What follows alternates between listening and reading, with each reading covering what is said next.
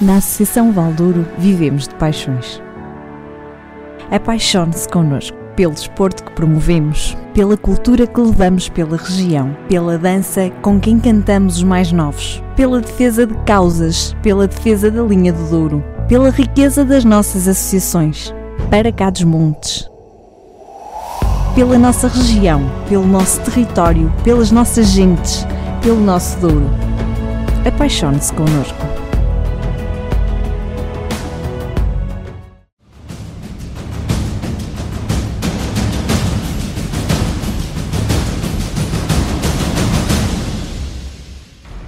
Boa noite, bem-vindos a mais uma edição de Para Cá dos Montes. Ana, hoje uma semana em que temos coisas novas no estúdio. Desde logo a nossa convidada, mas já lá vamos. Boa noite. Boa noite.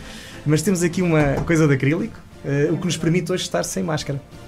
Ah, é uma experiência nova. É uma experiência, vamos ver se resulta. Se não resultar para a semana, voltamos, Voltamos a pôr a máscara. voltamos ao perfil da Saltabancos, eh, talvez com óculos de sol, porque está a chegar o verão também.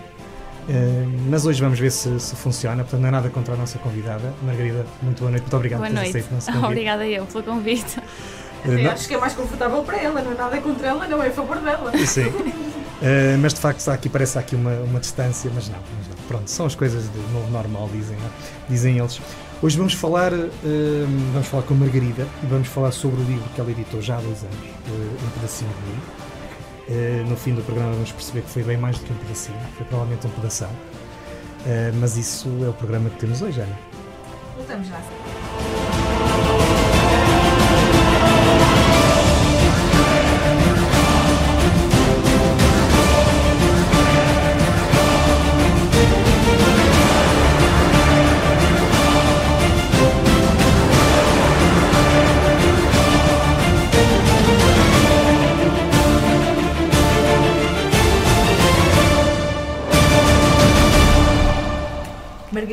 Ferreira Pinto viu a sua vida mudar durante a sua adolescência e decidiu partilhar com o mundo tudo o que esta mudança significava para si através do livro Um Pedacinho de Mim. É hoje psicóloga clínica com uma tese de mestrado em que aborda a forma como os filhos lidam com a doença oncológica da mãe. Bem-vinda, Margarida. Obrigada. é um gosto ter-te cá. Um pedacinho de mim conta, conta vários momentos ah, teus ahm, depois do conhecimento da doença da tua mãe. Como e quando é que tu te percebestes, eh, sentiste necessidade de escrever e percebestes que escrevias bem? Bem, eh, é uma pergunta um bocadinho difícil porque eu sempre escrevi. A minha vida toda sempre escrevi, tive vários diários e escrevia muito para mim. Hum, pronto, e quando a minha mãe hum, descobriu que, que estava com cancro, eu comecei a escrever mais uma vez para mim, relacionado com o tema, obviamente, era aí que eu desabafava um bocadinho, porque na altura eu fiquei assim um bocadinho afastada, fiquei ali sem saber como reagir no início. hum, e entretanto, a minha mãe eh, foi diagnosticada em 2015. Ela foi operada, teve ali uma fase ainda boa, digamos assim. Ela viveu ali naqueles dois anos uma vida que se calhar não, não, não tinha vivido até então. E quando chegou a recidiva, quando a minha mãe foi internada no IPO, eh, foi numa conversa com ela em que ela me disse: Olha, se calhar podias passar isto, sei lá, olha, passar isto para alguém. Escreves tão bem, gosto tanto daquilo que escreves. E, e surgiu a ideia do blog ainda em formato de rede social. Pronto, iniciei em 2018, ainda sem mostrar a minha identidade, ainda muito camuflado. Entretanto, as pessoas começaram a perceber-se que a história era minha, não é? Porque as pessoas conheciam-me e sabiam que aquela história também era minha. E pronto, cheguei a um ponto em que fazia sentido dar a cara por aquilo, porque realmente era a minha vida que estava ali. E foram chegando muitas mensagens que me recordavam disso mesmo, de escreves tão bem, eh, passas tanto cá para fora, não é? Há tanta emoção naquilo que escreves. E eu comecei a pensar, eu, bem, isto se calhar tem mais pano para mangas. E na altura o meu pai e os meus avós não têm redes sociais. E o meu pai ficava sempre muito chateado comigo, nunca consigo ler nada do que tu escreves. e eu às vezes dava-lhe o meu telemóvel ou o meu tablet, olha pai, podes ler. Só que ele ficava muito cansado, os meus avós a mesma coisa. Então surgiu assim a ideia de festejar o primeiro ano do blog, para mim também ti- tinha sido uma, conqui- uma conquista, partilhar aquilo que, que eu própria tinha vivido. O partilhar isso com o mundo foi, foi uma decisão que não foi assim tomada de cabeça quente, foi assim muito ponderado E pronto, entretanto, uni-me à, à Gavinha, que é também uma, uma empresa da Régua, também é nosso conterrâneo. Falei com, com o Tiago e aceitou de livre vontade a minha ideia. Eu não queria levar isto para uma editora porque queria uma coisa rápida e na altura ainda estava na faculdade, então não queria, não queria prejudicar o meu percurso. E entretanto, fiz assim alguns quantos, anunciei, as pessoas aderiram imenso. E, entretanto, fui convidada para o apresentar na Feira do Livro da Régua. E desde aí, pronto, fiz mais uma edição do livro. E neste momento não tenho nenhum para venda, mas quem sabe com este programa, não é? Se calhar até posso. Pois, essa era uma das perguntas que nós íamos colocar, onde é que podíamos ainda, quem quisesse adquirir, mas acho que vai ter que ficar à espera pelo menos um bocadinho. Sim, sim, mas também se quiserem adquirir, podem sempre enviar-me mensagem pelas redes sociais e fica o interesse também para eu ter uma noção da quantidade que, que devo fazer. Pronto, lá está. Como é também uma proximidade que também mantenho com, com a empresa, também é uma coisa muito fácil e muito, muito prática de Nós agilizar. não referimos no início, mas a Margarida tem 23 anos e é de Loureiro, peso da régua. Não se diz idade das senhoras. Oh. Ainda bem que foste tu e não fui eu. Porque até me cortaste o raciocínio. É de Loureiro, na régua. Pronto, era isso que eu ia acrescentar, só mais nada. Muito bem. Pronto, e o, o Facebook ou as redes sociais onde a Margarida está, isto é mesmo assim, com três Is? É, neste momento eu tive que alterar ah, porque então... tive um, um pequeno problema, porque entretanto as minhas redes sociais começaram a ganhar muito público uh, e como tudo as redes, redes sociais, né, começaram a fazer perfis falsos, com o meu uhum. nome, pronto, tentar burlar as pessoas. Entretanto, tive que fazer aí uma marca com um nome mais coeso para não haver problemas. Uhum. E já tentei a verificação no Facebook, só que entretanto ainda não consegui. Ah, então vai mudar, mas entretanto é só para Pronto, agora é só, é? exatamente, agora no Facebook é o link é www.facebook.com barra pedacinho min e no Instagram é pedacinho min underscore. Sim, mas encontra-se... Acrescentar que a Margarida tem no seu blog, no Facebook, mais de 150 mil seguidores. Bom, isso é o dobro da rádio. E 21 mil no Instagram. Isso é, é verdade. bué. Bué mesmo. Bué. Um, Margarida, porquê é que sentiu necessidade de contar ao mundo a sua experiência? Às vezes as pessoas, perante estas situações, acabam por se fechar um bocadinho. E a Margarida, de certa forma, se calhar fez isso só inicialmente não querer uhum. dizer que era a Margarida que estava por trás daquelas palavras. Mas porquê que a certa altura sentiu necessidade de fazer isto assim? É assim, por dois motivos. Primeiro, porque nós, quando fomos metidos nesta bolha, eu e a minha família, eh, não tivemos apoio nenhum a nível psicológico. Toda a equipa era, era incrível e era impecável, mas pronto, eh, infelizmente não havia aquele cuidado de ter um bocadinho de noção do peso que isto pode acarretar para a vida das pessoas, não é? Porque assim, dar uma notícia é uma coisa, outra coisa é entender como é que a pessoa entende aquilo.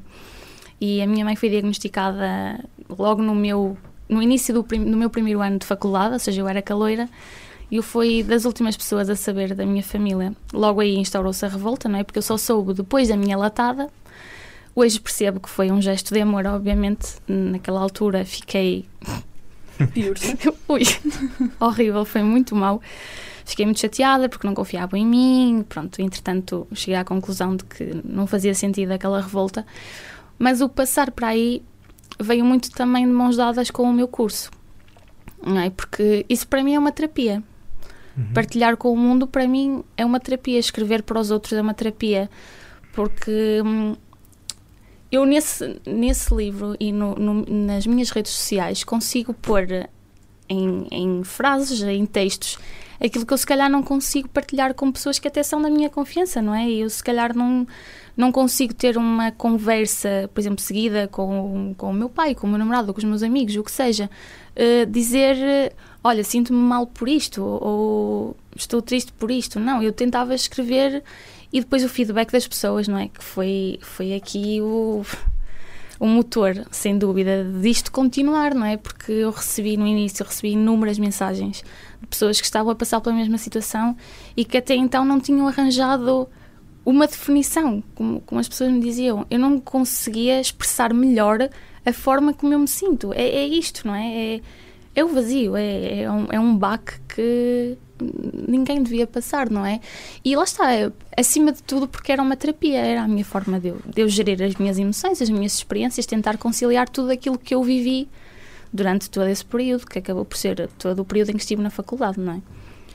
a tua mãe foi, diagnostic, foi diagnosticada com um pseudomixoma peritoneal, que é um cancro raro. Uhum. Uh, fostes para o Dr. Google? É assim, tentei, tentei ir, foi assim a primeira vez. Uh, a minha mãe foi mais vezes que eu e, e, na altura foi muito complicado. A minha mãe sempre foi muito. Um, ela gostava muito de se informar acerca de tudo e então quando soube assim desse, desse baque, ela até costumava muito brincar com a situação, não é? Olha, até a mim tinha que ser alguma coisa rara, não é? Quer dizer, eh, costumávamos brincar até com a situação, desconstruir isto também, lá está, muito pela dinâmica familiar que eu estava, que estou habituada, não é? Sempre fomos muito, muito claros e muito... Muito unidos. Muito unidos, sem dúvida. Os três somos melhores amigos, sem dúvida alguma. E caí um bocadinho no erro às vezes do Dr. Google e comecei a pesquisar e pá, tratamentos, reações e tudo mais, não é? Porque a gente quando chega primeiro nós nunca pomos essa, essa, essa hipótese na nossa equação, não é? Nós tentamos equacionar o nosso futuro, mas nunca na vida pensávamos que, sei lá, fosse assim uma coisa tão grave e no início tentamos manter ali aquela esperança e, e lá está, a esperança ali foi um motor uh, muito importante para, para nós termos uma vida feliz, independentemente daquilo que tinha acontecido, só nos tornou mais fortes, sem dúvida nenhuma. E naqueles dois anos seguintes, mais ou menos, a minha mãe foi diagnosticada em 2015, eh, foi operada, fez a recuperação, tudo conforme estava expectável, tudo, tudo em condições. E, entretanto, a minha mãe deixou de trabalhar, não é? Porque a minha mãe era secretária de uma empresa de construção civil, ou seja, o próprio, próprio, a própria operação não a deixava estar sentada durante muito tempo. E ela aproveitou a vida conforme podia, fez imensas ações de angariação de fundos, dedicou-se à aldeia, fez imensas coisas e, e, pronto, ficaram alguns sonhos por realizar, como, como qualquer um de nós, não é? Nós até se morrermos aos 100 anos fica sempre alguma coisa por fazer, não é? E, e sim, é isso. Isto, isto mudou muito, mudou aquilo que tu és. Ah, sem dúvida. Uh, mudou tudo. Tudo. Uh, eu, eu, já não te vi há muito tempo, já não estava contigo há muito tempo, mas uh, eu conheci a Margarida pequenina. É verdade. É, começa a ser um hábito nos nossos convidados. as coisas, não é? Foi para isso de propósito. É que a Margarida é tocou guitarra comigo. Muito bem. Estás a ver? Ah. É verdade, sim. Não, mas é, isso notava-se. E tu descreves isso no livro, eras uma foste sempre muito mimada, eras filha única, sim, não é? Sim, extremamente. E, e, os teus avós eh, sempre ali, sim, sim, tu, sempre é? na background. E estás muito, muito mudada, muda sim, tudo. muda tudo, completamente. É assim, primeiro porque eu tive essa fase do mimada no início e percebi que isso só me trazia, não que fosse dificuldades, mas acabava por não me deixar gerir as minhas emoções conforme elas fossem surgindo. Porque ali deixei de ser eu o centro das atenções. Ali o centro das atenções era a minha mãe. É, aliás, era a nossa família, não é? Tinha, tinha aberto o leque da, da importância não é, que tínhamos que dar às coisas. E eu comecei a perceber que eu ficava, por exemplo, ficava chateada com coisas mínimas. Eu sempre fui muito mimada assim, não em termos materiais, muito, muito mais em termos emocionais. Sim, sim, sim. E, e às vezes chegava ao ponto de ficar chateada, por exemplo, eu fiquei muito chateada quando os meus pais não me contaram logo no início, não é? Da, da, novi da novidade, que não é novidade nenhuma, não é? É simplesmente. Da notícia. Exatamente, não é? Eu hoje penso, não é? Como é que eu, no lado deles, hum, faria, Reagia. não é? Eu acho que faria da mesma forma, ou se calhar até pior, não é? Isso aí nós nunca vamos ter uma resposta. Mas sim, eu comecei a perceber que não valia a pena nós estarmos a perder tempo com mesquinhices, coisas que não valiam nada quando o que ficava era aquilo que nós fazíamos e aquilo que nós perpetuávamos com as pessoas, as memórias que ficam, não é? E, e eu digo isso muitas vezes. Eu hoje sou uma pessoa muito mais altruísta, uh, sem dúvida. Eu era um bocado, para além de mimada, extremamente mimada, eu era muito hum, egocêntrica, talvez. Um, era tudo tinha que girar à minha volta em casa se não me perguntassem como é que tinha corrido o dia na escola alguma coisa não estava ali a funcionar, não era normal. Eu tinha que ser ali, eu chegava já sabia, né? Como é que correu o dia? Correu bem? Olha, tiveste algum problema? Pronto, tudo, tudo normal, não é? E até que cheguei ali a um ponto em que percebi que as minhas emoções e aquilo que eu estava a sentir não era prioridade. Um, e daí também surgem outras coisas, não é? Surgem depois, pronto, surge a compreensão do outro, não é? Que eu tinha muita coisa, era um bocado rancorosa, ficava assim, ah, fizeste mal, então vais ver, vais ver daqui para a frente, não te vais a ver comigo. Eu comecei a olhar a vida um bocadinho como um percurso em que nós temos que aprender a fazer de tudo um pouco. A perdoar, a compreender e depois também a passar isto um bocadinho para a minha prática profissional futura, não é? Porque eu depois comecei a pensar, bem, se eu não conseguir ouvir o outro, afinal, o que é que eu estou aqui a fazer? Não é? E sim, sem dúvida, eu, eu considero que isto tenha sido assim um, um sinal de alerta, assim, para eu, oh, está na altura. A Margarida diz alguns no livro que teve que crescer muito depressa uh, e que teve que passar por um processo que normalmente demora muitos anos, acho que parte desse processo foi o que acabou de escrever. Como é que se lida com esta necessidade de um dia para o outro? Termos que ser aquilo que ainda não estamos prontos para ser.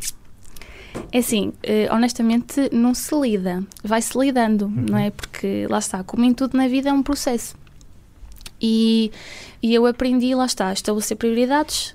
Um, eu cheguei, uh, quando a minha mãe foi internada no IPO, eu estava no meu terceiro ano de faculdade, estava a, terminar a licenciatura, estava naquela fase de vida académica, não é? Como qualquer estudante. Um, eu cheguei a pedir a colegas meus para assinarem por mim nas aulas práticas, uhum. uh, faltei a muitas aulas teóricas. Eu faltava para estar com a minha mãe, não é? Eu, eu estudava ao pé da minha mãe, eu fazia tudo ao pé dela porque, assim, para mim aquilo era uma prioridade. E se fosse no primeiro ano, se calhar eu teria afastado teria-me afastado e não era isso que eu queria, nem acho que era isso que ela merecia. E o tornar-me mulher hum, Neste contexto. Neste contexto é, foi, foi extremamente desafiante, mas por outro lado também foi extremamente gratificante, não é? Porque hoje, com 23 anos, tenho uma mentalidade que muita gente da minha idade não consegue ter, também de, dependendo da minha experiência, não é? Eu fui obrigada a viver coisas que ninguém merece viver, com 20, com 30, com 50. É, é, é isso mesmo. E, obviamente, que aqui o crescimento não foi só exponencial, não é? Houveram aqui muitas quedas, sempre com uma família e um núcleo de amigos e de pessoas completamente essenciais para este processo, sem dúvida alguma. Sem eles não seria metade daquilo que sou hoje, mas também muito pela força que a minha mãe sempre me passou, não é? é esta parte de olha mãe, não vou estudar para este exame porque quero estar aqui contigo. Não, ai ti que faças isso. Não, tens que ir. E era era, era, era muito nesse sentido, o tornar-me mulher. Cheguei ao ponto de pensar em desistir, obviamente, não é? Em, cheguei a ter conversas com o meu pai depois da minha, da minha mãe falecer, de desistir da faculdade, não é? Por exemplo, obviamente que veio a, a conversa para cima me, da mesa, até que percebi que esse sonho não era só meu, era dos três. E não havia nada que eu pudesse fazer que pudesse honrar mais a minha mãe do que terminar o curso. E com muito esforço, sem dúvida que sim lá está, com muitas quedas, muitos altos e baixos, não é? A saudade ali naquele, na, ainda hoje permanece muito melhor gerida e muito mais trabalhada, claro, mas ali naqueles, naqueles inícios foi, foi muito difícil, sem dúvida que sim. A, a diferença é tanta que tu falas e parece que sentimos, não sentes? Parece que sentes eu não conhecia, não conhecia a Margarida antes. Sim, mas agora. Podes fazer o antes e o depois. não, não, não, mas estou a dizer agora. Sente-se uma paz, sim, uma tranquilidade. É, é, é, tão bom ver isso resolvido dessa forma, não é? Com a relação que tu tinhas com, com a tua mãe. Sim. Que sei que era muito próxima, sim, com o teu pai dúvida. também, não é? Mas acredito que, embora tu digas que voltei meia andava ah, já a porreia à massa, mas sempre uma relação muito, muito próxima, de muita proximidade. Aliás, era isso que também nos tornava tão próximas, porque também éramos muito parecidas. parecidas. Sim. Sem dúvida. Eu tenho muito do meu pai a parte do divertida, do faladora, do é para ir, vamos. É muito do meu pai, mas a da minha mãe tem a parte da organização, da cabeça no lugar, de isto é assim, da sinceridade, que muita gente nem sempre entende como deve entender, não é? A frontalidade que. Lá está, eu primeiro também era muito assim, não é? Por exemplo, era frontal com uma pessoa. Ah, olha, Margarida foi assim ou foi assado.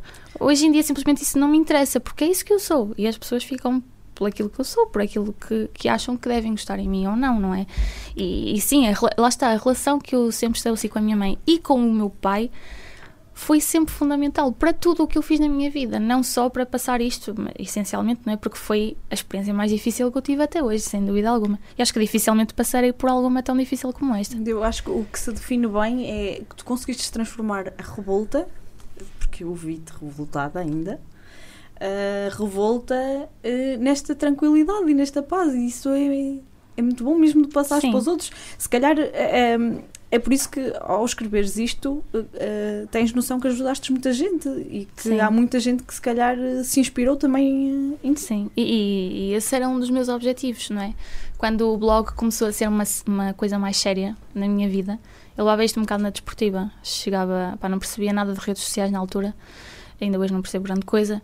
Não a Eh, perceber também. Mas eu, eu, eu, Mas não percebes que eu sinto com mais de 50 mil seguidores. eu chegava a alturas em que publicava, sei lá, três, três publicações num dia e depois estava semanas sem publicar. E agora não, não é? Tendo em conta a dimensão que o blog Sim, que adquiriu, não é? O blog tem uma publicação por dia, as publicações estão, estão agendadas, não é? Há todo um trabalho no background que às vezes as pessoas nem têm noção, não é? Porque vem a dimensão da página e muitas vezes, por exemplo, quando eu fiz, suponho que seja alvo de caminho de- da nossa conversa, mas quando eh, abri um negócio, Uhum. digamos assim, associado ao blog, as pessoas às vezes mandam-me mensagem: Olha, gostava que vocês me fizessem isto. E as pessoas às vezes não têm noção que o vocês sou eu sozinha. é a Margarida que tira fotografias, é a Margarida que é fornecedora, é a Margarida que embala, é a Margarida que envia. É tudo, é tudo um trabalho muito meu. E, e isso, e tenho muito orgulho nisso, sem dúvida alguma. E che- cheguei, cheguei a um ponto de, de não me importar com isso, não é? Porque as pessoas chegam ao blog e não vão ver a história para, trás para trás, não é? Por isso é que eu de vez em quando vou fazendo assim um refresh, assim nos seguidores. Olhem, eu sou a Margarida, isto, isto surgiu daqui e isto é a minha história. É, é isso. O meu livro é a minha história de vida até agora, não é? E, e, esta, esta mudança, não é? Que foi obrigada a fazer, acaba muito por ir por seguir essa linha, não é? Eu nu- nunca. hum, A minha mãe era muito como eu. Era assim muito fechada, muito reservada, muito dona dela, de si mesma e era muito dona do seu canto. Até que chegou, lá está, a vida deu-lhe assim um empurrão e fê-la perceber que pá, realmente nós somos muito pouco aqui. E, e ela, naqueles dois anos em que teve saúde, dentro das condições que, que podia, eh, ela percebeu que ela ia ser relembrada por aquilo que ia fazer aqui. E, e eu vou levar sempre isso como exemplo para mim. Por isso, das duas, uma. Ou eu vivia a minha vida toda com esta revolta, ou eu transformava isto num processo de aprendizagem, que foi isto que foi para mim. Não é? Eu, a única frase que eu me lembro que disse na apresentação do meu livro na Feira do Livro foi, foi esta mesmo: é a vida cega. E das duas, uma, nós seguimos com ela, ou ela anda e nós ficamos parados. E eu não, não queria perder a minha vida. A vida segue para mim, segue para todas as pessoas que cruzaram o caminho da minha mãe. E seguimos certamente muito mais ricos porque temos partilhado a vida com ela. E, e agora, claro, entra aqui o curso outra vez, não é? Porque o curso ajudou-me muito a entender as coisas desta perspectiva, não é? Desta perspectiva mais positiva, integrar eh, este processo de luto como, lá está, aqui um motor para a minha evolução enquanto pessoa, enquanto, enquanto filha, enquanto amiga, enquanto tudo. Mudou tudo, não é? Como a Ana estava a dizer há bocado, mudou completamente tudo, sem dúvida alguma, sim. E foi inclusivamente por isso que dedicou, provavelmente, eu sei que deixei perguntas para trás, mas já lá Não, não, vamos. não, não, segue. Eh, que provavelmente dedicou o tema da sua tese, ehm, chamou-lhe um novo pedaço de mim, quase como é uma segunda edição do livro, ou um, um follow-up do livro, a perspectiva dos filhos face eh, ao cancro de mama das suas mães. Nesta tese, pronto, e esse foi, provavelmente terá sido esse, a sua inspiração, nesta tese faz 20 entrevistas a pessoas que terão passado por uma situação semelhante à sua. O que é que encontrou nestas experiências? Sem personalizar, obviamente, porque as entrevistas são Sim, sim. Eh, assim, primeiro o título, obviamente a relação é óbvia para quem, para quem me conhece e para quem, para quem segue o meu projeto, eh, sem dúvida alguma. Foi ali um processo um bocadinho difícil no início, porque quando escolhi a minha orientadora, não era este o tema que ela queria trabalhar. E eu fiz ali um bocadinho de força, teimosa, isso aí também veio da mãe, e isso não mudou, isso continuou. E eu decidi que estava na altura de dar voz aos filhos, eh, porque a evidência científica nesta área é muito focada para as mães, para a parentalidade, para o cônjuge, e não me fazia sentido nós filhos não termos voz na evidência científica, porque nós sofremos muito, eh, principalmente quando temos uma relação de muita proximidade com a nossa mãe. E, e eu aqui encontrei um bocadinho o espelho daquilo que eu senti. Em, em dois polos opostos, digamos assim. Eh, pessoas que me relataram experiências de revolta o período inteiro e pessoas que entenderam isto como: ok, vamos lá, a vida segue, só temos que dar aqui a volta. E eu tive estes dois processos, não é? Uh, tive só uma parte na, nas entrevistas que eu também relato depois nos meus resultados, que é relativo aos tratamentos, porque a minha mãe não fez uh, tratamento nem de radioterapia nem de quimioterapia, fez quimioterapia direta. Ou seja, o único processo pelo qual eu não passei, que os meus, os meus entrevistados relataram, era esta a queda do cabelo, não é? Pronto, eu não passei isso, uh, felizmente, um, mas acho que a experiência é um bocadinho transversal, a cancro.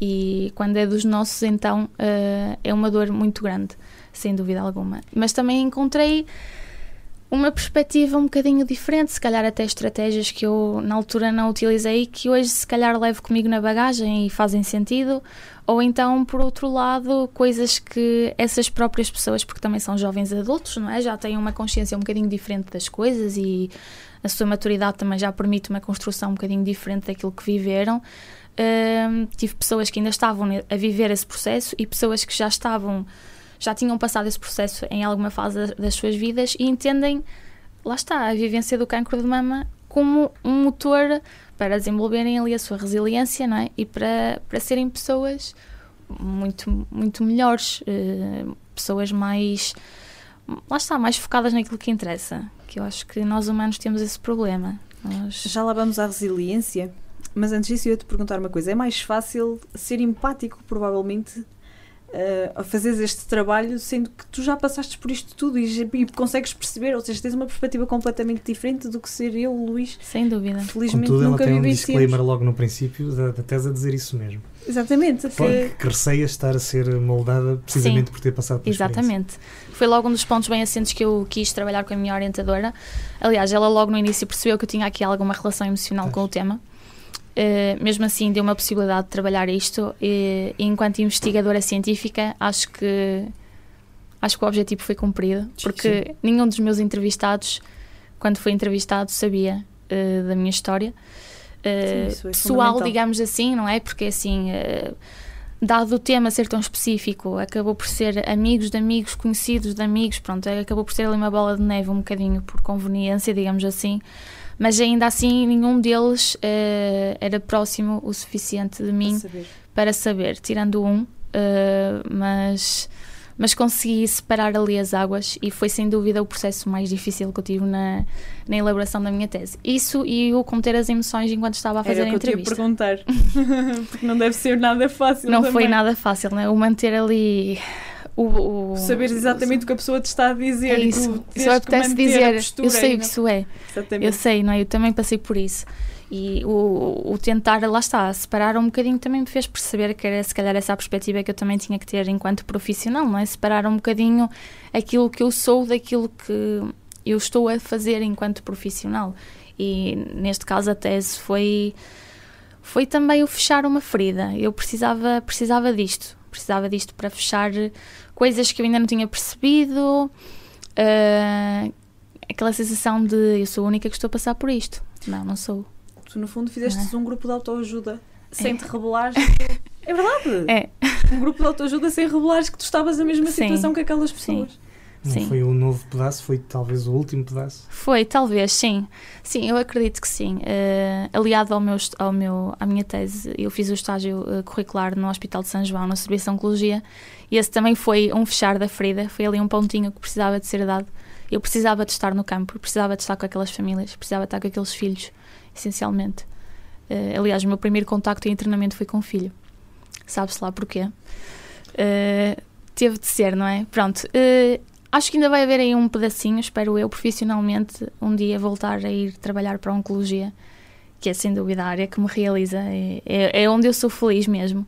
Não que, que não seja feliz noutras áreas, não é? Porque psicologia é psicologia e eu sou fascinada pela, pela, pela temática em si, mas a Oncologia diz-me muito, lá está.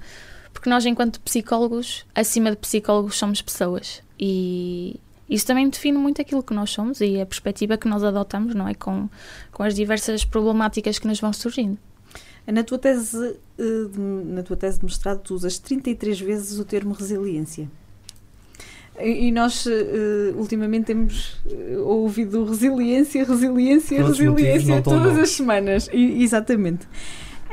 esta é a principal característica necessária para, para ultrapassar uma situação de, de uma doença oncológica no seio familiar? Eu acho que sim. Não só uma doença, mas qualquer desafio que nos vá surgindo. Porque, é assim, a resiliência, na minha tese, funciona uh, como um construto teórico de suporte. A única, a única teoria, a única teoria possível que eu consegui encontrar, tendo em conta as dificuldades que encontrei em ter evidência científica, e foi desde logo um ponto assente. Uh, eu tinha que trabalhar esse tema, porque um, foi isso, como eu costumo dizer, foi isso que me salvou. Porque hum, o saber pegar nas nossas coisas, na nossa bagagem, nas nossas experiências, nas nossas competências e de repente pesa ali qualquer coisa a mais na balança e como é que nós vamos reequilibrar isto outra vez? É assim um processo moroso que demora muito tempo, sem dúvida alguma, mas esta questão da resiliência é, é sem dúvida aqui o, o, braço direito de qualquer, de qualquer superação de obstáculos, eh, principalmente nesta situação, não é? Porque foi o, o lá está, o saltar a barreira, não é? é o, o transformar as coisas, como há bocado ainda estavas a dizer, não é? O, a paz que vem substituir a revolta. E isso para mim é resiliência, é, é chegar e entender, ok, há isto, então bora. Margarida está hoje connosco a falar-nos de um pedacinho da vida dela, uh, do livro também que editou, da experiência de vida dela, a partilhá-lo com toda a frontalidade que, que é invejável, dada a situação que se passou. E é precisamente com a Margarida que vamos continuar a falar já a seguir ao intervalo. Mas é com a frontalidade necessária. Volte connosco.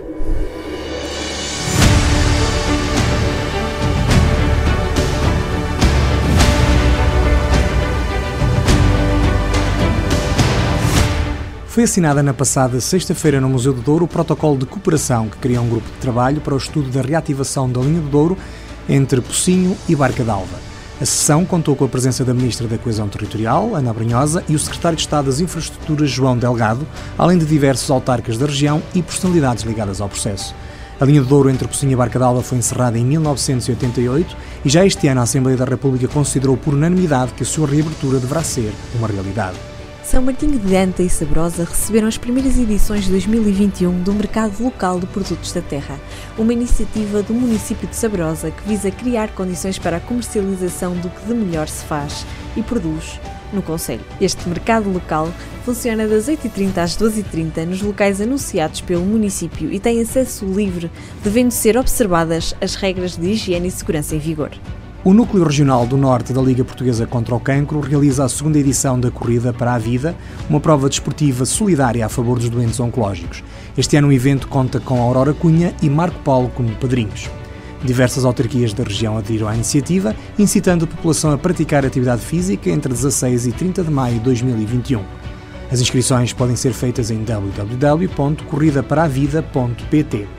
A Ministra da Modernização do Estado e da Administração Pública, Alexandra Leitão, esteve em Vila Real no passado dia 14 de maio, onde inaugurou o Espaço Cidadão da União de Freguesias de Monçós e Lamares, seguindo para uma visita à obra das futuras instalações da Loja do Cidadão de Vila Real, situada em pleno centro histórico e cuja inauguração está prevista para o final deste ano.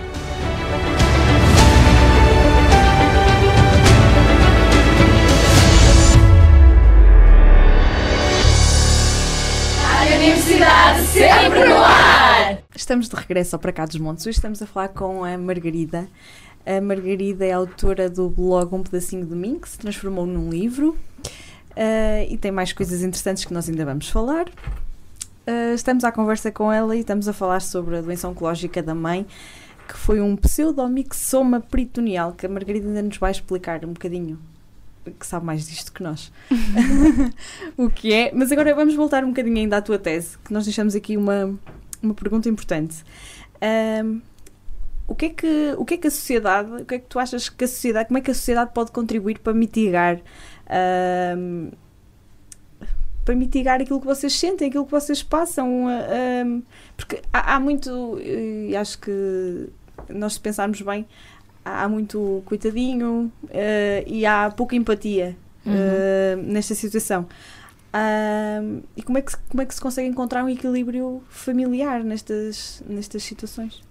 É assim, sem dúvida, é assim, o cancro uh, também dado, tendo em conta uh, o passado histórico, não é científico associado, uh, há muitas coisas que fazem a sociedade entender o cancro como uma sentença de morte. felizmente, hoje em dia a medicina já tem novos tratamentos e está muito mais avançada e felizmente temos muitos mais casos de sucesso. mas essa parte do, do coitadinho tem, tem, tem dois pratos, não é? Na, na mesma balança. É as pessoas até podem, podem ter esse, esse juízo de valor e olha, coitadinho, não sei o que dizer, vou ficar aqui no meu canto e não vou dizer nada, ou então simplesmente querem ajudar, mas também não sabem o que dizer. Porque, é assim, pelo menos na minha experiência pessoal, eh, eu nunca tive problemas em falar sobre, sobre esta situação, mesmo quando ia à faculdade, estar com os meus amigos. Eles sabiam perfeitamente que estavam à vontade para, para me perguntar o que é que se passava, como é que estava, uh, tudo, tudo impecável, sempre, sempre foram o meu apoio. Um, mas por outro lado também tinha pessoas que se calhar até se afastaram um bocadinho mais de mim uh, e que depois das coisas acontecerem até me vieram pedir desculpa, olha, não sabia o que dizer. E é muito isto, porque quando nós entendemos as coisas como, olha, já não há solução, o que é que eu vou dizer? Não é? E às vezes não, não basta dizerem nada, basta só estarem, estarem não é? E dizerem, olha, estou aqui para o que precisares. Para mim bastava eu chegar a casa cansada e as minhas amigas ligarem-me: Olha, queres ir tomar café? E eu dizer que não, e a seguir, passado 5 minutos, elas estavam na minha porta a tocar a campainha: Não, tu vais tomar café connosco.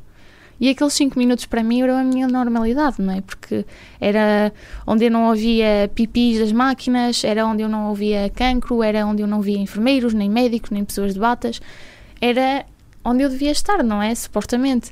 E, e, acho que a sociedade também tem que entender isto um bocadinho desta forma, não é? Porque, tendo em conta também o avanço da medicina, também estamos a ver que há cada vez mais nomes para as coisas.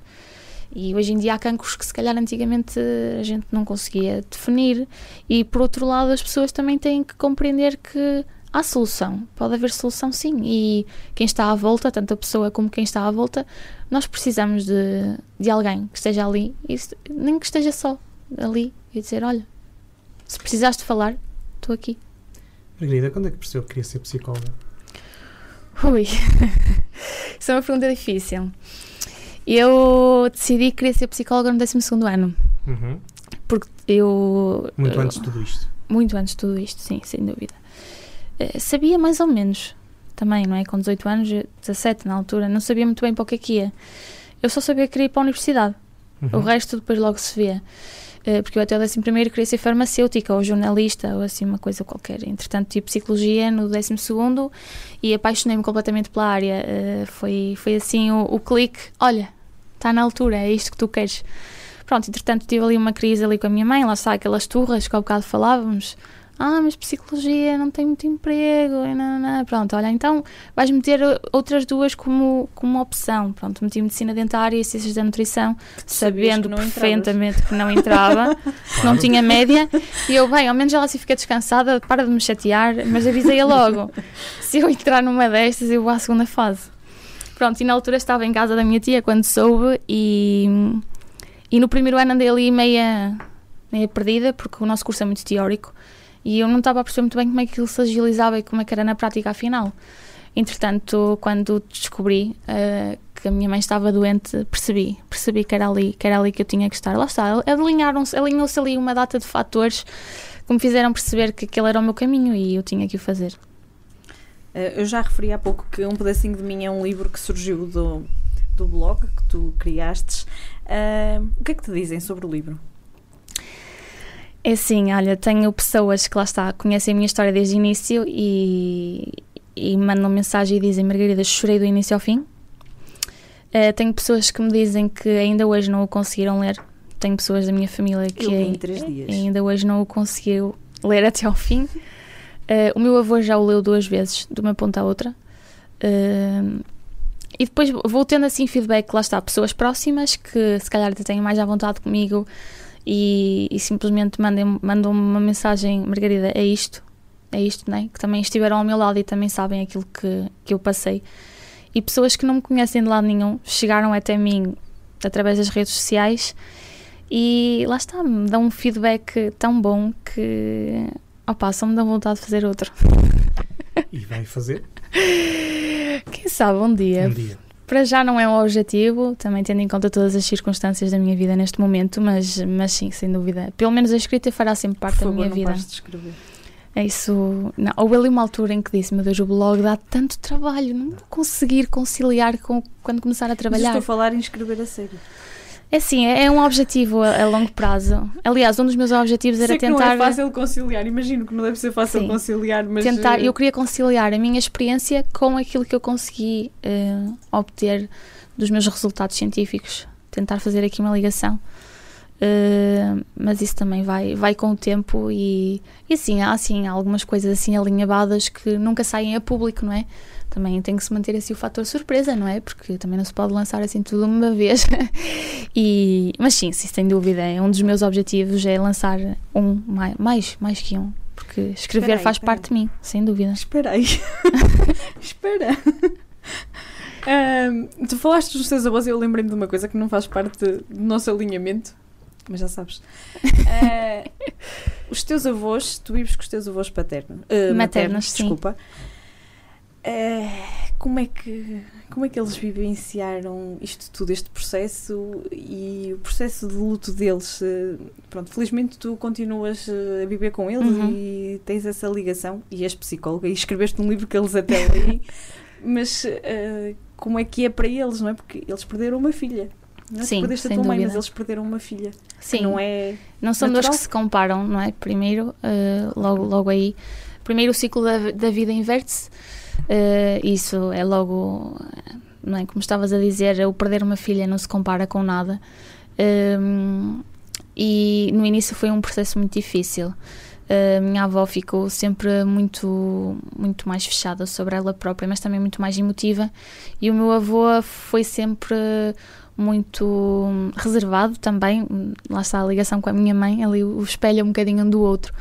Uh, mas deixa-me feliz que eles olhem para mim e vejam que eu sou um bocadinho dela, também sou um pedacinho dela, não é? Que, que ela deixou aqui e que ela educou. Eles também foram, foram eles, eles são os meus segundos pais, sem dúvida. Eu nunca fui para o infantário, fiquei sempre com os meus, com os meus avós. É tudo o que eu aprendi foi com eles, uh, do mais básico ao, ao mais complexo, a lidar com problemas da vida e tudo mais. Mas viver com os meus avós nem, nesta fase não, nem sempre foi um processo fácil, porque havia ali alturas em que eu tinha que segurar a, a família é? E havia alturas em que eu simplesmente não queria segurar a família. Eu também precisava de cair. Uh, pronto, até que depois conseguimos, com o tempo, estabelecer ali um equilíbrio. Ora caíam eles, ora caía eu. Nunca caímos todos ao mesmo tempo, porque houve sempre ali um equilíbrio entre todos. E, e hoje, sem dúvida, que vamos, vamos perpetuando a memória da minha mãe conforme podemos e sabemos. E, e sem dúvida que eles, para mim, também são um amparo muito grande, não é? Porque lá está, viveram comigo desde sempre, desde que me lembro. E... Sentes-te agora como cuidadora, não sentes? É, epá, ainda não, porque os meus avós são completamente Sim, independentes, de- independentes, sim. sim. Mas tenho muita preocupação com os meus avós, não é? Agora Era com, nesse esse- aspecto sim, com a esta falar situação do. Covid, por exemplo, não é? Sou sempre eu que vou às compras ou quando isto estava mais, mais hum, eh, fechado, digamos assim. Eu tinha muito ir à farmácia, essas coisas assim, muito preocupada, tento sempre dar o meu melhor enquanto neta, não é? E, e também para eles enquanto filha, não é? Porque eu também sou uma filha para eles e sei disso perfeitamente, não é? E, e eu reconhecer também tudo aquilo que eles fazem por mim, eu também ter assim um, um gesto de amor aqui e ali, que eles sabem que tudo o que faço, às vezes posso ser assim um bocado áspera. Margarida, a maior parte do livro eh, descreve episódios, momentos, sentimentos, eh, textos dedicados à sua mãe, textos dedicados também a outras pessoas. São essas as pessoas a quem dedica os textos. Talvez os anjos que a certa altura diz no livro que existem na sua vida. Sim, tenho muitos anjos, sou uma sortuda por isso, sem dúvida alguma. Eh, Eu, quando a minha mãe ficou doente, aprendi a fazer uma seleção. Que acabou por ser um bocadinho natural, não é? Lá está, por a- aquela conversa que tínhamos há bocado da sociedade, não é? Porque Perdestes muita gente que tu achavas próximo. eu não acho que perdi, eu acho que simplesmente abri os olhos e percebi que aquelas pessoas nunca estiveram comigo. E Mas dessas perdestes bastantes. perdi muitas, muitas. E levei muita, muitas facadas e percebi que afinal se calhar eu até era boa demais e às vezes até me culpava um bocadinho por isso. Porquê que, porquê que fizeste isto? Porquê que eras tão amiga desta pessoa e afinal quando tu precisas ela não está lá para ti?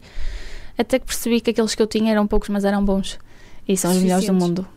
Sem dúvida alguma, sou uma sortuda. E desculpa ter-te cortado o raciocínio. Nada, nada. Sim, se- é, é- é- lá está, é a replicação daquela ideia de, de que nós estamos protegidos, não é? Eh, nós temos a ideia do- dos anjos, não é? Que nos protegem. E eu tenho pessoas cá que são, que são os meus anjos e que nunca me deixaram cair. Nunca estive no fundo do poço. Porque às vezes uma ajuda não era suficiente, mas uniam-se cinco ou seis e puxavam-me para cima e lá, lá voltava eu. Sempre, sempre sempre lá está com este background que sempre me ajudou muito, não é? Sem eles não, não sou, não sou nada, nada. E não sei viver sozinha, sem dúvida. Tu tinhas uma relação de alguma proximidade com Deus. Tu fazias Tinha. parte do grupo coral eh, e por aí afora. Depois de tudo o que vivestes, como é que ficou esta relação? É, é, Fechou-se completamente. Nem sequer está complicado como no Facebook. Não, não há complicação, está tá terminada mesmo. Não digo que daqui a uns anos talvez eu possa resolver este conflito interior, que eu sei perfeitamente que é um conflito interior, lá está. O ser psicóloga de mim mesma também acaba por ter estas coisas, mas, mas sim, sem dúvida. é, eu, eu sempre fui muito ligada à igreja também, porque sempre fui educada nisso, não é? E eu gostava, gostava bastante, participava nos grupos e andei na catequese e fi- fiz parte de, de várias, várias, várias atividades que eles faziam, até que cheguei a um ponto em que tinha que me ga- agarrar a alguma coisa. E eu nunca tinha pedido nada, não é? Porque, aliás, eu nunca tinha tido nenhuma perda, nunca ninguém da minha família tinha ficado doente, então eu nunca tinha pedido nada a Deus, nem a Jesus, nem a, ao que seja que houvesse. E naquela altura, no desespero, pedi. Eh, pedi saúde à minha mãe, não é? E a única coisa que nós pedíamos era que ela conseguisse ver o último sonho dela realizado, que era ver-me formada, eh, que infelizmente não foi possível acontecer. E a partir daí surgiu Eu tenho a certeza que ela viu. essa revolta. Eu também acredito que sim. acredito que sim. Essa revolta acaba- agora acaba por não ser uma revolta. Eu acredito sim que há alguma coisa superior a nós. Eh, não sei o Estamos que é. em negociações, portanto. Estou, estou assim, acho que há qualquer coisa que de vez em quando nos dá assim uma luzinha que nós precisamos para seguir o caminho e encontrarmos a luz ao fundo do túnel. Mas, mas sim, eh, quando eu precisei, lá está, não encontrei aquilo que eu esperava e então São as nossas expectativas. desacreditei. não É isso, sim. Agora, contudo, respeito todas as opiniões, também gosto que respeitem a minha. E, e sim, lá está. Na, na altura, por exemplo, com os meus avós tenho muito essa situação, não é? Os meus avós são católicos e a minha avó principalmente tem muito essa relação com Deus. E, por exemplo, detesto quando ela me diz, ai, Deus vai te castigar. Não é? Se me apetece dizer ainda mais, não é? É, é, é um bocado esta balança e o tentar encontrar também. Foi difícil dizer à minha família, não quero mais ir para o coro, não vou mais à missa. Não é? Porque assim, eu não me sentia lá bem, então não vou lá fazer nada. Sim, é para a quantidade às vezes que malta que lá vai. Enfim. Hum, a Margarida já esgotou todos as- os exemplares do seu livro, continua, contudo, a escrever no seu Facebook, hum, que ganhou a dimensão que também já falamos aqui. E há ali mais qualquer coisa do que as partilhas que a Margarida ainda vai fazendo, mas há mais do que isso ali. Quer falar um bocadinho? Diz. Deixa-me. só- Fala. Eh, tu descreves um blog cheio de amor, coragem, transformação e um pequeno negócio. É isso mesmo. É assim, o pequeno negócio su- surge olha, de uma necessidade assim meio aventureira que eu sempre tive e de não saber estar aqui até no mesmo sítio. Então, isto surgiu no confinamento, não é? Eu voltei da faculdade, tive que fazer eh, o, terminar a minha tese aqui, apresentar a minha tese em casa. Foi todo um processo ali de adaptação e eu precisava ali de um escape. E o, escre- o escrever não estava a ser suficiente. Hum, entretanto, eu quis começar a ganhar um bocadinho a minha independência, porque hum, não, tinha, não tinha outra forma de o fazer. Também não queria estar sempre a pedir eh, lá, dinheiro ao meu pai, não queria estar sempre a ser dependente, eu queria ganhar a minha independência. E, e pronto, surgiu a ideia assim, não sei de onde, surgiu assim, só porque sim, e lancei e as pessoas aderiram imenso. Surgiu, surgiu ali por volta de outubro, se não me engano, setembro, outubro. No Natal tive mais de 500 quadros para fazer. Foi, foi uma boa véspera de Foi- Natal. Foi Foi incrível. Uh, lá está, com toda a ajuda da minha família, a embrulhar quadros, a fazer Pois, envios, foi tudo ali, tudo ali direitinho. Aí sim, foi uma equipa, completamente, não foi só a Margarida. Uh, mas sim, foi surgindo daí, continuo até agora. As pessoas. Uh, surgiu também um bocadinho, lá está ligada à minha mãe, porque a minha mãe também adorava decoração uh, e era muito minimalista. E todos os quadros que eu tenho são, são, muito nessa, nessa ideia, mas também uma coisa muito personalizada e muito nossa, porque a coleção inicialmente surgiu com o nome Mais é Menos, um bocadinho ao contrário do provérbio Menos é Mais, porque eu acho que num quadro consigo descrever pelo menos metade do que uma pessoa é. É? E acho que oferecer alguém ou termos alguém uh, que nos dê alguma coisa e nos diga: Olha, a Margarida é simpática, amorosa, vem um bocadinho também nesta linha da autoestima, do, de sabermos olhar. Às vezes eu digo às pessoas: Olha, quando se sentir assim mais triste, olhe para o quadro que me comprou e pense: Olha, você é isto, isto, isto, isto e muito mais. Não é? Porque nós temos muito esta coisa de acontece uma coisa má, já as coisas boas já não interessam para nada.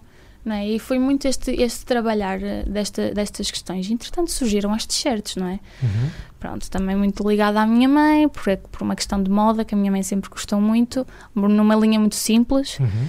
e, e, tinha que ter amor, como em tudo aquilo que eu faço. Pronto, fiz, fiz assim umas boas, quantas?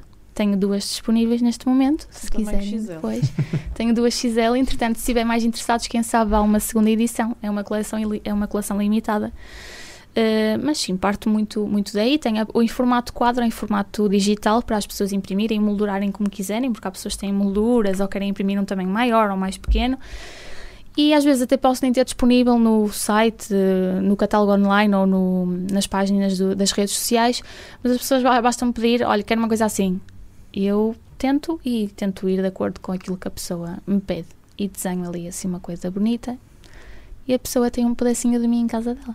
Certíssimo. Tens noção do trabalho de, de psicologia, da psicologia que tu fazes dentro do blog, em tudo? De borla? De borla. de borla. A loja já não é de borla e acho muito bem. Sim. Continuamos a continuar a ler lá tudo sim, sim, gratuitamente. Sim, sim. sim. Tens essa noção? As pessoas devolvem-te, não devolvem? Devolvem devolvem muito. E eu nunca tive esse objetivo. E quando me apercebi que estava a ter esse objetivo, comecei a trabalhar nele. Por isso é que eu te digo que tu não podes deixar de escrever. Comecei a tentar, lá está, ao elaborar as publicações e a ter tudo agendado, comecei a fazer a rúbrica do pedacinho de mim, tentar o pedacinho de psicologia, desculpem, a tentar fazer ali algumas, algumas chamadas de atenção para aquilo que realmente importava, não é? Principalmente temas difíceis que ninguém fala, não é? Eh, cheguei a fazer dois vídeos que, que publiquei falar da minha experiência enquanto filha de, de uma mãe com cancro, não é? Uhum. Uh, isto, isto não vem às redes sociais, não é? E quando vem é, ah, coitadinho, olha, lançou a publicação para ter gostos. Não. Eu até prefiro não ter nenhum gosto, mas as pessoas que viram aquilo, que tenha ficado alguma coisa.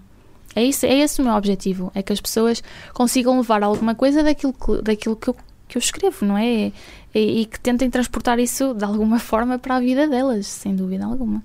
Há duas perguntas antes do nosso jogo que eu acho que se impõem. Eu faço uma, tu vais fazer a outra. Um, Faça outra depois.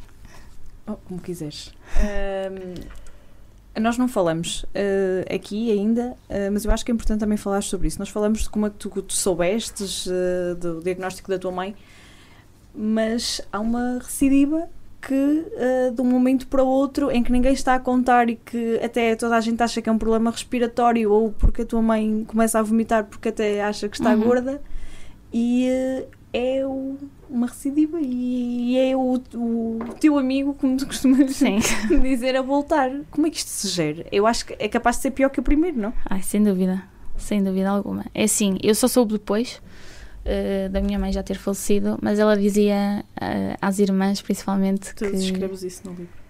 Se eu volto ao hospital, eu não volto. E a minha mãe sabia perfeitamente aquilo que estava a passar. A minha mãe era uma pessoa muito forte e muito tolerante à dor, especialmente, e fazia-se muito forte à nossa frente. Um, e há um dos textos uh, do meu blog que eu leio assim, sei lá, quase todos os meses, porque é, é daqueles que, que, mais me custou a escrever, mas também daqueles que saiu assim, do mais do fundo, que é E se eu tivesse ficado? Porque eu vim para o Porto a um domingo fazer um exame a uma segunda-feira e segunda-feira a minha mãe vai de urgência para o hospital. E a partir daí a vida mudou completamente. Minha mãe nunca mais voltou a casa. Foi para Vila Real, entretanto foi para o Porto e eu depois já só a vi lá.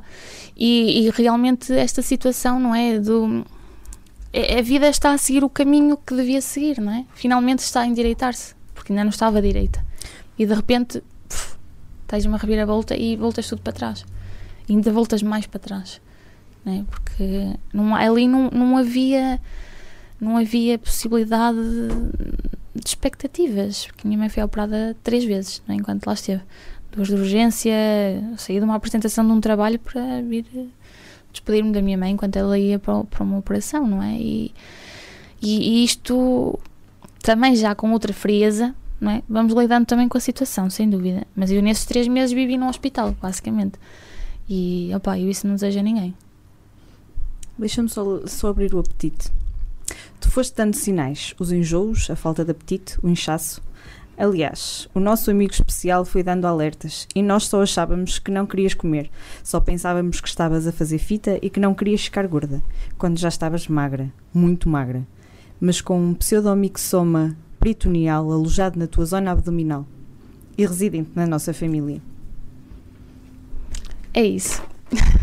Margarida, hum, nós já percebemos a, a sua relação fortíssima com a sua família Hum, e também acho que percebemos a resposta à pergunta que eu vou fazer a seguir, mas vamos, vamos ouvir da, da, da boca da Margarida. A relação com a sua mãe, além de. já era muito forte, mas com isto tornou-se ainda mais forte. Ah, sem dúvida alguma. No início houve ali um bocadinho o confronto, não é? Uhum. Do porque é que me escondeste, do ela só está a fazer fita e então eu não vou chegar. E, e depois chegou, chegou ali uma luzinha, a tal luzinha que falávamos há um bocadinho, que me disse: Não, tens que aproveitar aquilo que tens. E eu da minha mãe só tenho coisas boas, só tenho memórias felizes, só tenho coisas boas a contar, só tenho aprendizagens que, que vou levar para o resto da minha vida. Eh, tenho a certeza que vou falar muito dela a todos os meus amigos, aos meus filhos, a toda a gente. É, é com imenso orgulho que eu digo que sou Estás a filha falar de quem dela sou ao mundo. Ao mundo, sem dúvida, não é? Porque é, é- a relação é o que eu digo, eu não perdi só uma mãe, é? Eu perdi a minha melhor amiga, eu perdi a minha confidente, a minha mãe era o meu braço direito, eu ligava à minha mãe, se fosse preciso, 10 vezes por dia, a dizer, mãe, entrei no metro, mãe, saí do metro, mãe, vou para a faculdade, mãe, cheguei a casa. É? e, e isso, isso acaba, não há ninguém que substitua, não, é um vazio que nunca se preenche. Não é? e, e cada vez eu tenho a noção que vou ficando com mais vazios, não é? Claro que sim, toda a gente tem perdas, mas a minha primeira perda foi a perda da minha mãe. E, e levar assim com. Acho que uma perda nunca é fácil, não é? E quando é alguém tão significativo para nós, nós ficamos naquele balanço sem saber muito bem o, o, o que fazer, não é? E, e só espero um dia passar isso aos meus filhos, ter, ter a relação que eu sempre tive com a minha mãe, ter com os meus filhos, eh, sem dúvida alguma, uma relação de cumplicidade, de confiança. Acho que quem nos conhecia, a Ana aqui, conhece assim de perto e acho que não, não precisava de, de se conhecer muito para perceber a nossa relação. Era, era tudo para mim e continua a ser tudo para mim. Aliás, nós somos três, três em um, como diz o meu pai, e vamos ser sempre. Ana, tempo para a nossa palavra sobre, hoje começo eu, escrita. Uma palavra sobre escrita: Sim. amor, Psicologia. empatia, Uma palavra sobre mãe. Isso é difícil. Hum, exemplo. Uma palavra sobre pseudomixoma peritoneal. Aí vai ter que ser mais que uma, posso? Uma, assim, uma expressão. O meu amigo especial. Uma palavra sobre oncologia. Desafio. Uma palavra sobre oncologia. Já está. Ai, desculpa, sobre família. Hum, pilar. E finalmente uma palavra sobre Deus. É, é, essa é difícil. Também pode ser mais que uma. Essa é muito difícil. Ah, um ciclo fechado. Também pode ser muito difícil. Sim, e é muito difícil, sem dúvida. É assim. Aquela balança, lá está, não se reequilibra tudo, é um processo, não é? Claro. Ainda há muitas coisas para fechar, sem dúvida alguma, que nunca vão ser fechadas, talvez. não? Uma palavra para todos os filhos que estão a passar por esta realidade. Força. E uma palavra para as pessoas que têm diagnóstico de cancro. Força também, mas acima de tudo entenderem que a vida são dois dias e que se calhar isto é um sinal para nós abrirmos os olhos e para percebermos que ainda há muito que nós possamos fazer, nem que seja só um dia que nos reste, mas que enquanto tivermos amor e enquanto tivermos alguém que vá connosco, o mundo pode ser nosso, sempre. Margarida, a pergunta da praxe: onde é que te vês daqui por dois anos? Tchê. Espero que muito bem na vida. Uh, daqui a 10 anos espero, espero voltar ao Porto, que é a minha cidade do coração. Espero ter os meus ainda, uh, principalmente os meus avós, não é? Porque a vida passa para todos, não é só para mim. Uh, olha, penso que. Ora bem, daqui a 10 anos espero já ter um filhote. Acho que já vai estar na hora. Ter a minha casinha, talvez, assim, minha casa assim modesta, tranquila talvez estar no ramo da oncologia outra, outra vez. E se for daqui a 20, ter uma clínica só minha, por baixo da minha casa. Se possível, cá. Isso ainda vamos ver. Margarida, uh, muito obrigado por ter aceito partilhar um pedacinho da sua vida, primeiro com o mundo, hoje connosco. Foi um enorme prazer uh, que tivesse estado connosco esta noite. Obrigada eu. E a contar-nos a sua história. Muito obrigada, Margarida. Foi um gosto ter-te cá. Uh, obrigada pela tua frontalidade em falar disto. Nós precisamos de falar disto. Precisamos A sociedade mesmo. precisa de falar disto. Uh, e tu falas muito bem e escreves muito bem. Por favor, não deixes de escrever. Não deixo, não. Foi o, que eu te disse, foi o que eu te disse assim que li o livro. É verdade. não deixes de escrever. Tinhas que ser psicóloga, não tenho dúvida nenhuma disso. Uh, e há, coisa, há males que, nos, que vêm por bem, ou há bens que nos vêm por mal, mas. É isso, sim. Mercados Montes é uma coprodução da Associação Valdouro com a Universidade FM. Dizer antes que estás muito parecida com a tua mãe. Obrigada. Já tinhas terminado? Já? O maior elogio do mundo. Pois, foi por isso. Vou repetir. Tem a apresentação de Luís Almeida na Gouveia, a edição uh, e a produção de Daniel Pinto e de Rafael. Uh, já sabes, se nos quiser contar alguma coisa, se quiser só conversar connosco, para cá dos montes, arroba Estas são as histórias que nos apaixonam todas as segundas-feiras às 10 na Universidade FM. Disponíveis em todas as plataformas digitais e nas redes sociais. Até para a semana, nós continuamos por cá. Até para a semana.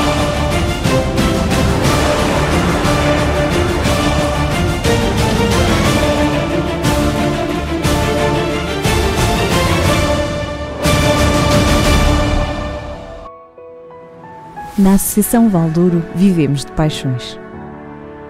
Apaixone-se connosco pelo desporto que promovemos, pela cultura que levamos pela região, pela dança com quem cantamos os mais novos, pela defesa de causas, pela defesa da linha do Douro, pela riqueza das nossas associações, para cá dos montes. Pela nossa região, pelo nosso território, pelas nossas gentes, pelo nosso Douro. Apaixone-se connosco.